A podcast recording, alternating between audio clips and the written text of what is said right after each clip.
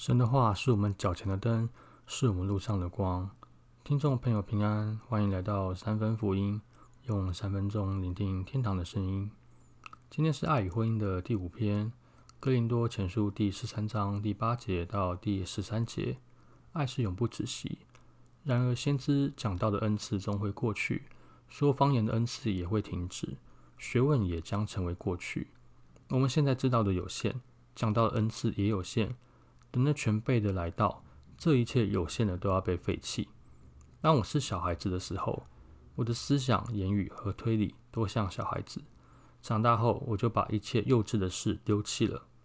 如今，我们好像对着镜子观看影像，模糊不清，但将来会看得真真切切。现在我所知道的有限，但将来会完全知道，如同主知道我一样。如今长存的有信、望、爱这三样。其中最伟大的是爱。这边分别提到短暂的价值和永恒的价值。我们的能力都有限，但我们常常依靠自己的能力，像是演讲、谈判、沟通，试图扩张我们的价值。有人靠马，有人靠车，但神的孩子会依靠耶和华的名。对爱情，我们习惯用情话、用礼物，或者是用才干来吸引对方。但唯有舍己的爱、牺牲奉献的爱、凡事包容、凡事忍耐、凡事相信、凡事盼望的爱，才是真正的爱。这样的爱彰显在丈夫身上，就是肯为妻子牺牲自己的生命。生命就包括肉体，包括时间和精神，都锁定在妻子身上。爱妻子如同爱自己的身体，只愿意和他一个人有性关系。如果这样的爱彰显在妻子身上，就是凡事顺服丈夫，即使能力比丈夫强，也要当一个温驯如鸽子的妻子。就算妻子是负责赚钱养家的，在大事上也要听从丈夫，做一个称职的帮助者。这些为爱所做出的牺牲，都会成为我们在天上的财宝，永恒而且永不朽坏的财宝，是最丰盛的。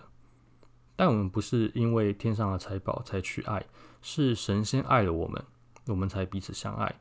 也因此更认识神，因为神就是爱，在神面前我们是完全透明的。但现在我们对神只有一个模糊的概念，将来我们跟神面对面，就会更认识他，更愿意在他的无穷无尽的爱中降服。